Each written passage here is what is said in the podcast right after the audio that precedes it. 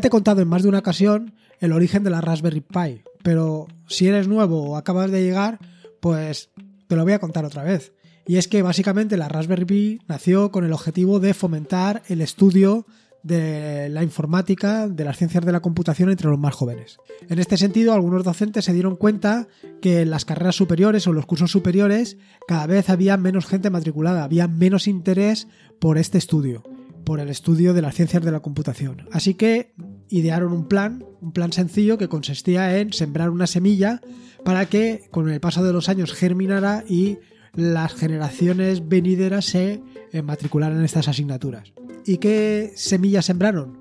Pues básicamente sembraron una semilla que se llama Raspberry Pi. ¿Y por qué?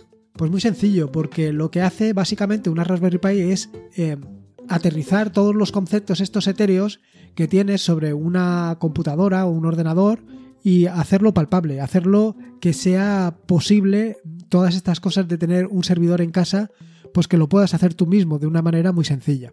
De hecho, en este podcast y en este blog te he hablado básicamente de cómo puedes montar un clúster, cómo puedes montar un servidor de backups, cómo puedes eh, montar un servidor de páginas web, cómo puedes hacer casi cualquier cosa que quieras. Pero si te das cuenta, todas estas cosas que te he estado contando hasta ahora eran todo cosas dirigidas a aprender. Porque básicamente el objetivo que tiene el blog que llevo cara adelante y el podcast es eh, fomentar eh, todo, este, todo este interés por Linux y, los sistemas eh, relacionados con Linux y todo esto, ¿vale?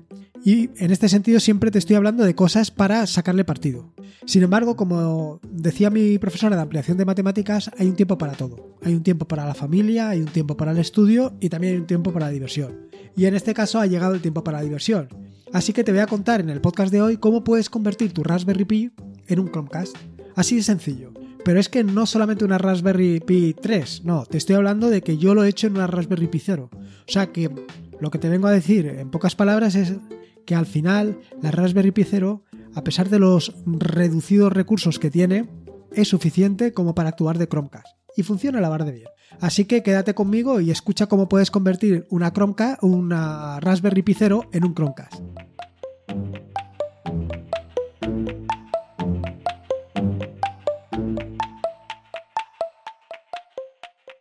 Soy Lorenzo y esto es atareado.es versión podcast. Este es el episodio número 84 del podcast, un podcast sobre Linux, Ubuntu, Android y software libre. Aquí encontrarás desde cómo ser más productivo en el escritorio o montar un servidor de páginas web en un VPS hasta cómo convertir tu casa en un hogar inteligente. Vamos, cualquier cosa que quieras hacer con Linux, seguro que la encontrarás aquí. Como todos los jueves y antes de meterme en el lío, eh, te voy a contar eh, lo que vengo a contarte siempre todos los jueves, que es básicamente lo que he publicado y el tema de las aplicaciones y estas cositas. Respecto al tema de las publicaciones, la primera, eh, publiqué un artículo muy interesante y vaya, que seguro que le vas a sacar partido sobre la gestión de usuarios y grupos en Linux. Y no solamente se trata de crear un usuario, crear un grupo, sino también de asignar o hacer que un usuario concreto pertenezca a uno o más grupos. ¿Y esto qué sentido tiene? Bueno, pues tiene el sentido de que un usuario en un grupo puede hacer, tiene permisos para acceder a determinados sitios que si no pertenece a ese grupo no puede acceder. Todo esto viene porque eh, he modificado la última versión de Touchpad Indicator y para hacer esto hace falta que el usuario en cuestión pertenezca a un determinado grupo. Y dije, ostras, esto no lo he contado todavía en el podcast, este es el momento de contarlo. Y de ahí ha nacido. Te recomiendo mucho que lo leas porque está muy interesante y vas a poder sacar conclusiones, vaya, y sobre todo vas a saber cómo manejarte y cómo gestionar tanto grupos como usuarios. El segundo de los artículos básicamente es la sexta, entrega del tutorial sobre Script en Bash. Y se trata del tema de las funciones, no solamente de cómo puedes hacer una función y cómo puedes utilizar la función, sino también cómo le puedes pasar argumentos a la función, cómo puedes definir variables locales, incluso cómo puedes obtener resultados de la función y cómo puedes llamar a determinadas funciones que hayas creado en un script desde otro script, que básicamente es el objetivo de las funciones, que tú escribas cuanto menos código mejor. ¿Por qué? Porque una vez has escrito tu código no vas a tener problema si lo vuelves a utilizar, mientras que si lo vuelves a crear una y otra vez al final es más probable que te equivoques. Respecto al tema de las aplicaciones, respecto al tema de las aplicaciones, decirte que he vuelto a cambiar Touchpad Indicator porque tenía un problema. Y es que estaba utilizando una librería muy interesante y que he dejado parte de ella para la gestión del touchpad, básicamente para leer los eventos que vienen del teclado y así poder inhibir el funcionamiento del touchpad, pero sin embargo la estaba utilizando también para eh, inhibir el funcionamiento del touchpad en sí. Sin embargo, eh, tiene un problema y es que cuando eh, liberas el touchpad se resetea la configuración. Al parecer esto es un problema o esto es un bug del, del, kernel de Linux que espero que resuelvan pronto porque lo cierto es que el funcionamiento utilizando, este, utilizando esta librería es mucho mejor. Dicho esto, con independencia de cualquier cosa, ya está subida la última versión al repositorio para que te la puedas descargar cuando quieras. Y es que lo cierto, eh, lo cierto es que algunos de vosotros eh, me han comentado, o me habéis comentado, o me has comentado, puede ser que tú, eh, el mal funcionamiento del touchpad. Me habéis reportado varios, varios bugs. Y por eso ha sido esto de tan precipitado de cambiarlo. Y luego por el otro lado está, el tema de las extensiones. Estoy migrando, creo que ya he migrado tres extensiones de NoMesel eh, para que se puedan instalar directamente desde el repositorio de, que he creado para ello, que es atareado barra, barra NoMesel Extensions, lo puedes ver en las notas del podcast, para que te puedas instalar todas las extensiones, dado que estos chicos de Nome pues no están muy al tanto de cada actualización. Tan es así que han eliminado antes a España del Mundial de Fútbol Femenino que han actualizado el podcast, el podcast, perdón, que han actualizado la extensión. Y ahora mismo, como te decía, tengo tres extensiones subidas y el objetivo es, pues, entre la semana que viene y la siguiente, tenerlas todas subidas. En este mismo sentido, eh, te quería preguntar, porque sé que tú y otros muchos estáis utilizando Linux Mint como em, entorno de escritorio o como distribución. Vaya, básicamente Cinnamon. Cinnamon como entorno de escritorio. Y quería saber si hay mucha gente interesada en que migre estas extensiones también para que estén disponibles en, el escritorio, en Cinnamon. Lo que pasa que también necesitaría feedback sobre el funcionamiento de estas extensiones. En este sentido, pues vaya, básicamente te pido eh, primero si estás interesado en que las haga y no vale solamente Mosquetero Web, porque para Mosquetero Web solo no la voy a hacer. Si hay más gente interesada, pues desde luego que empezaría a migrarlas pero siempre y cuando haya un compromiso de, primero, utilizarlas, evidentemente, y segundo, de darme feedback sobre el funcionamiento. Bueno, una vez te he contado todo esto y está ya advertido Pedro Mosquetero Web sobre el tema este de las extensiones para Linux Mint, voy a contarte esto de cómo convertir tu Raspberry Pi en un Chromecast. La verdad es que funciona perfecto, pero antes de meterme o antes de explicarte por qué o cómo puedes hacerla, hacerte una observación. Si ya tienes un Chromecast, no vale la pena que hagas esto de la Raspberry a menos que tengas curiosidad. Quiero decir, yo lo he hecho pues porque quería ver cómo funcionaba, quería ver qué posibilidades tiene, quería ver qué más cosas se pueden hacer. Lo cierto es que actualmente, eh, con los medios que hay, pues básicamente puedes reproducir vídeos de YouTube, vídeos de algunas plataformas y alguna que otra cosa más que te detallaré más adelante. Chromecast, pues yo creo que se pueden hacer más cosas, pero bueno, todo es ver qué posibilidades tiene y qué opciones tiene, eh, poco a poco y vamos avanzando. Dicho esto, si quieres, eh, como te digo, probarlo, te voy a contar tres o cuatro aplicaciones con las que podrás sacarle bastante partido. Porque uno de los inconvenientes que me, he encontrado es que eh, primero es la instalación, ¿vale? Dependiendo del el software que quieras utilizar, es más sencillo o más complicado. Así, te voy a contar cuatro aplicaciones o cuatro soluciones que he encontrado para convertir la Raspberry Pi 0 o cualquier otra Raspberry Pi en un Chromecast. Eh, estas son el PiCast 3, Raspberry Cast, la siguiente era Raspicast y luego por último, y esto ya es un complemento adicional, es Raspotify Cast. Esto de Raspotify Cast es porque permite eh, reproducir contenido de Spotify directamente en la Raspberry Pi 0. Pero bueno, no me quiero adelantar. Como te decía, la primera de todas es Picas 3. La verdad es que no quería mm, dedicarle mucho tiempo a esto porque he estado bastante tiempo probando la aplicación, tenía muy buena pinta, pero no he conseguido que funcionara. A lo mejor a ti sí que te funciona. Por eso la he dejado las notas del podcast para que le eches un vistazo y si tú la quieres probar, instalar y me quieres contar tu experiencia, perfecta. Pero vaya, eh, si no quieres perder el tiempo, yo ni la probaría. La siguiente es Raspberry Cast 3.0. Esta aplicación lo que echa mano es de YouTube DL, sobre la que ya hablé, esta aplicación ya hablé de ella en un episodio anterior del podcast. Lo cierto es que utiliza esta, esta aplicación para reproducir vídeos de otras plataformas, de plataformas como pueden ser YouTube, SoundCloud, Vimeo y algunas más. Permite además enlaces directos a archivos que estén en la nube con formato MP3, MP4, AVI y MKV. Y también, que es bastante interesante, soporta eh, listas completas tanto de YouTube como de SoundCloud. la instalación de esto es tremendamente sencilla. En esto el desarrollador se lo ha currado muchísimo, porque tan solo tienes que ejecutar una línea o una instrucción en el terminal, en la Raspberry Pi, y ya está, ya lo tienes funcionando. Así de claro.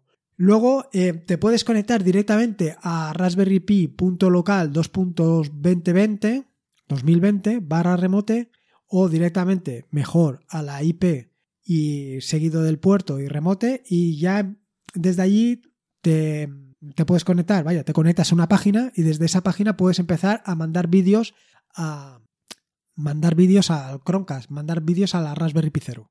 ¿Cuál es el inconveniente desde mi punto de vista? Pues el inconveniente de este es que eh, es, no es muy fácil de manejar, pero el propio desarrollador de la aplicación ha creado también una aplicación para Android. Una aplicación para Android que te la puedes descargar directamente desde la Google Play y allí metes los datos, metes los datos de la IP y el puerto y ya puedes empezar a enviar eh, correos, eh, correos, URLs para reproducir tanto de YouTube como de Vimeo y tal. Lo cierto es que funcionan muy bien, ¿vale? O sea, tú te pones a ver, ni se notan saltos, ni se nota nada de nada, con lo cual, vaya, es que para esto funciona fantásticamente. Sin embargo, eh, solamente puedes hacer esto, no puedes hacer nada más, no puedes reproducir ninguna otra cosa más. Quiero decir, vaya, está bastante limitado. La siguiente que te iba a comentar es Raspicast. Raspicast, eh, si lo encuentras por ahí en los distintos, ¿cómo se llama? En los distintos tutoriales que puedes encontrar en internet, te encontrarás la sorpresa de que no puedes instalarla. Digo, no puedes instalarla, instalarla puedes, pero es bastante complicado, porque entre otras cosas tienes que descargarte el, eh, ¿cómo se llama? El código fuente de la aplicación que va en la Raspberry, tienes que compilarlo y vaya, no es que sea muy complicado, pero a ver si te puedes ahorrar todos estos pasos para que tienes que eh, meterte en, líos. Con lo cual, la solución es instalar eh, utilizando la línea de instrucción de la aplicación anterior, de la, de la Raspberry Cast 3.0. Instalas esa línea, ejecutas esa línea de terminal y ya lo tendrías todo instalado preparado.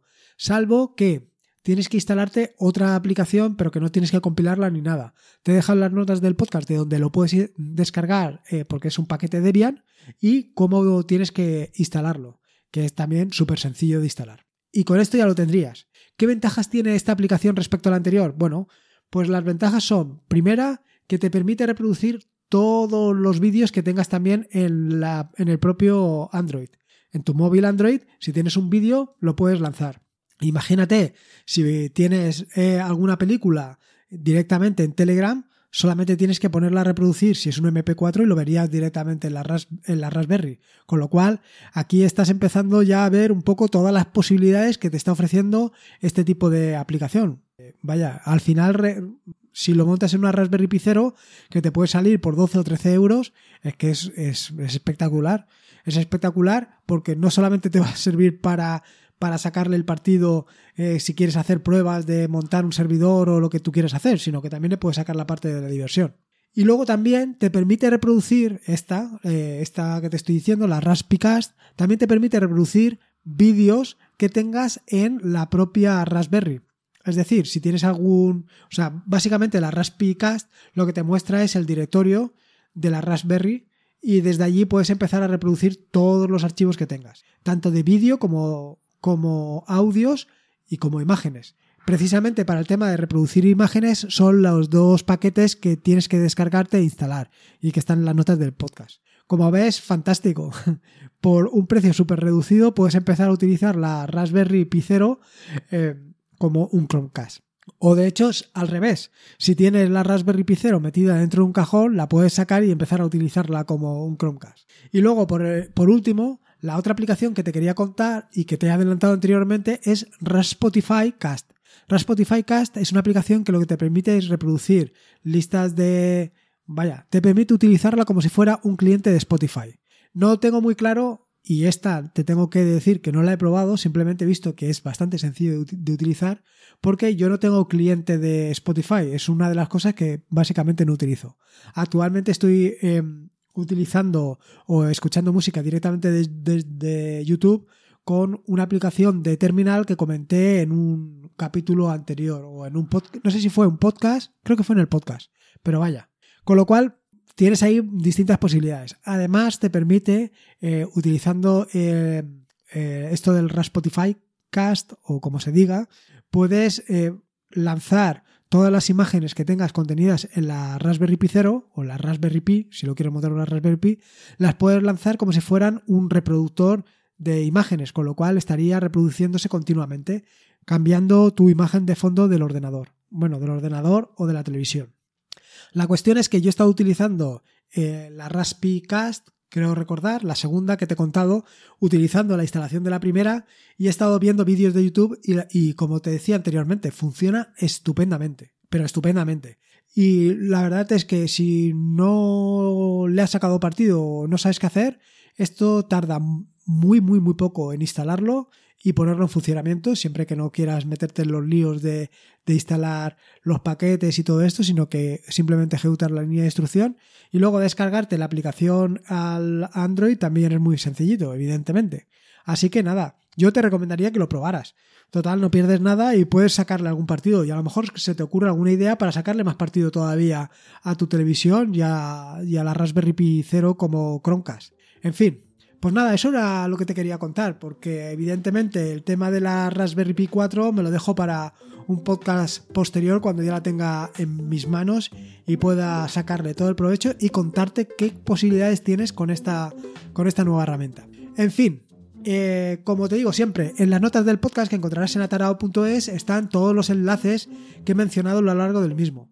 Te recuerdo que puedes encontrarme en atarao.es, por supuesto, que te pases por allí, me dejes tu opinión sobre el podcast, me dejes tus ideas, qué se puede hacer, si has conseguido instalar la Raspberry Pi 0 como Chromecast, en fin, lo que tú quieras. Recordarte que este es un podcast de la red de podcast de sospechosos habituales y que te puedes suscribir al feed de la red de podcast de sospechosos habituales en feedpress.me barra sospechosos habituales. Como te digo siempre, recuerda que la vida son dos días y uno ya ha pasado, así que disfruta como si no hubieran mañana y si puede ser con Linux, mejor que mejor.